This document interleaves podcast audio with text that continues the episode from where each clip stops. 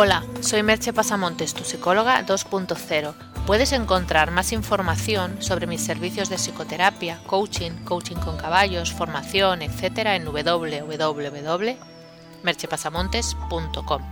También encontrarás allí links y otras informaciones de lo que aparece en estos podcasts. El podcast de hoy lleva por título ¿Es la meditación para mí? Aunque se ha hablado muchas veces y en muchos lugares de los beneficios de la meditación, creo que es una práctica que aún provoca mucha resistencia.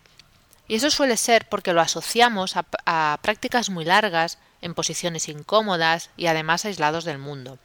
Y sí, la meditación puede practicarse en un retiro durante horas y horas, pero también puedes hacerla sentado en tu casa, durante, por ejemplo, 20 minutos al día y esos 20 minutos diarios ya serían suficientes para notar sus efectos beneficiosos, sobre todo si eres capaz de trasladar el estado que consigues en la meditación a otros momentos del día.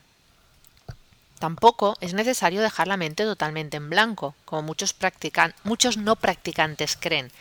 No se trata de dejar de tener pensamientos, sino de no aferrarse ni rechazar los que llegan, ser capaces de observarlos y dejarlos pasar.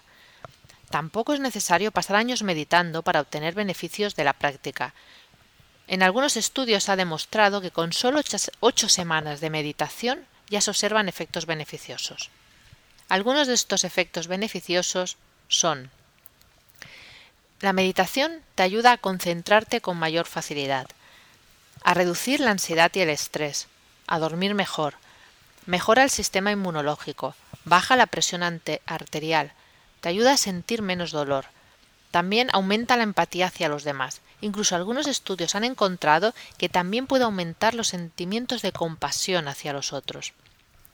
Puedes aducir que no tienes suficiente tiempo para hacerlo, que vas muy apretado en tu agenda de cada día. Pero meditar se puede hacer por breves minutos, y además mejora tu concentración, la sensación de estar con la mente despierta. En ocasiones, cuando me siento cargada, con la mente espesa, hago una meditación de unos 20 minutos y después de eso tengo la mente más fresca para seguir trabajando. El tiempo que he empleado me hace ganar tiempo a posteriori. Si crees que no es para ti, porque es necesario tener creencias religiosas para hacerlo, ya te digo que no es buena excusa. No hay que tener ninguna creencia especial, solo buscar un poco de paz interior, de descanso mental, Tampoco es necesario que experimentes estados de trascendencia mientras meditas, solo que te sientes y dejes descansar la mente.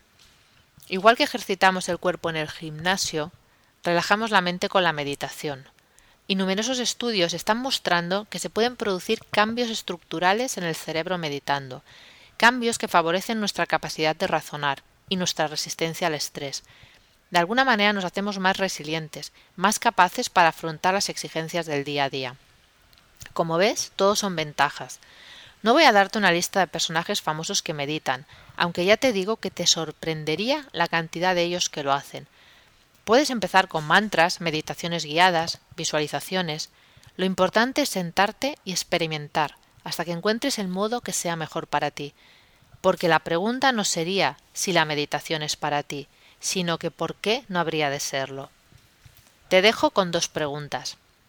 ¿Has probado algún tipo de meditación? Y si es que no, ¿te animas a meditar?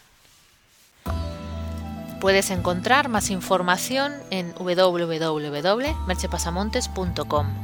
Hasta aquí el podcast de hoy. Te espero en el próximo podcast. Bye bye.